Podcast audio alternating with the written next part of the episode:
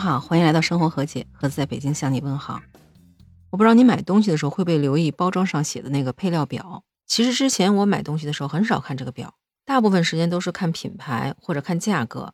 直到有一次我非常偶然的看了一眼某品牌的配方表，就发现里面有好多我不认识的名字。后来网上搜了一下，是各种防腐剂。那最近有很多海外的朋友更细心了，他们对比了国内和国外的海天酱油的配方表，发现这两个配方表还不一样。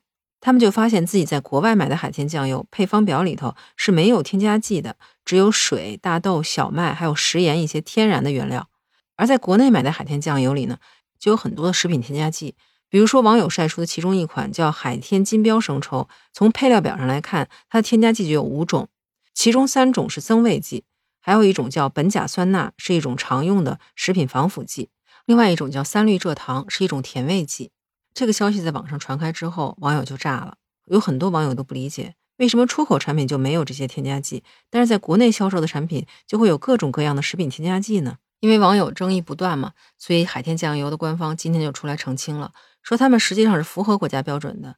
为什么国内外不一样呢？因为国内外对食品添加剂的要求是不一样的。那么国内外的食品添加剂标准到底有多不一样呢？我在网上看到一篇报道，提到有一篇叫做《日本最新食品添加剂种类和使用标准分析》的论文。那这篇论文的作者就曾经针对中国和日本的食品添加剂标准进行过比较。文章里头也提到，咱们国家卫生部颁布的二零一一年的食品添加剂使用标准里头，包括两千三百多种食品添加剂和香精；而在日本的食品添加剂标准里头所规定的食品添加剂的种类只有一千五百多种。那比中国实际上要少了八百多种。那这件事儿也不由得让我想起了去年八月份的时候，梦龙冰激凌也是被人爆出国内外的配方双标。他们在国内生产的冰激凌是用植物油脂做的，而在欧美生产的冰激凌则是用动物油脂，也就是用牛奶做的。当时梦龙公司给出的答复也是非常的可笑，他们说用植物油脂做冰激凌实际上是为了环保。那当时其实有很多网友质疑他们，说既然是提倡环保，为什么只在国内提倡，而国外不提倡呢？当时也有网友爆出，因为植物油脂的价格只需要十块钱每升，而动物油脂的价格则需要五十块钱每升。这样看起来，哈，国内产品的生产成本要低一些，那国内卖的肯定就便宜吧？但是并不是，他们在欧美卖的冰淇淋比在国内卖的要便宜很多。所以当时网友就怒了，说你们不仅是配方双标，连价格也双标啊！那如果您在网上搜一下就知道了，这种植物奶油其实有很多西方国家是禁用的。原因是他们觉得这种植物奶油是不健康的，因为里面含有一种叫氢化植物油的成分，会引入反式脂肪酸，这样会大大增加心血管疾病或者是糖尿病的风险，而且对大脑的健康也不是很有利。但是这种植物脂肪在咱们国家是允许使用的。您想，既然咱们国家不禁用，那商家肯定会使用更便宜的原料去生产他们的产品，这样他们才会利益最大化嘛？您说对不对？其实对于食品添加剂，大家真是又爱又恨。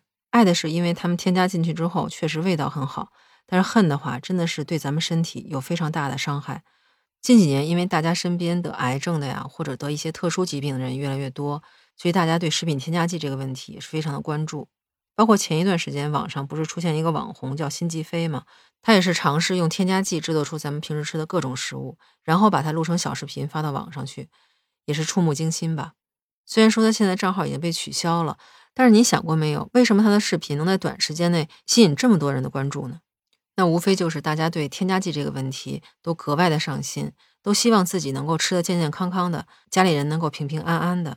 而他的视频恰恰是揭露了某些特别黑暗的东西，对大家的认知也是一种震撼，所以大家愿意关注他，了解这方面的内容。那在节目的最后，我是真心的希望咱们国家的食品添加剂管理能够更加规范。如果在未来标准能够更严格一些，那当然是更好了。不知道您是不是也跟之前提到的海外那些朋友一样，很留心的关注过配方表是什么样的？